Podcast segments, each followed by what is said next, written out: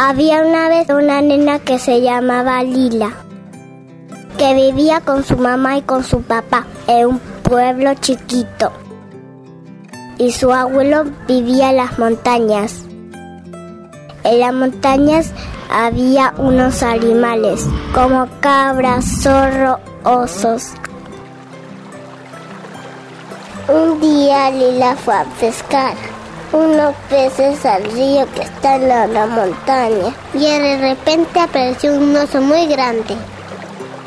Lila puso a hablar con él porque no tenía miedo. Lila dice, hola oso, ¿qué hace por acá en el río? Vi a ver si comía unos peces porque no pude cazar ningún animal. Tengo mucha hambre. ¿Estás sola por acá? Sí, vine a pescar unos peces para los cocina mi abuelo. Hoy voy a comer ahí para hacerle compañía, porque vive solo en las casas de las montañas. Cuando se recrea, Lila roba su canasta, el oso y se va por las montañas en la casa del abuelo. Cuando llega a la casa, deja la canasta en la puerta. Golpea y se esconde.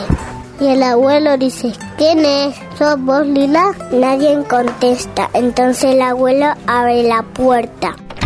Y a ver el oso grande se cae desmayado. Se dio un susto enorme. El oso esconde abajo de la cama. El abuelo y se queda esperando para que llegue Lila. Mientras tanto, Lila se, eh, se acordó que, que el oso le robó la canasta, pero igual va a su casa del abuelo a visitarlo. Lila llega a su casa, ve su canasta en la puerta.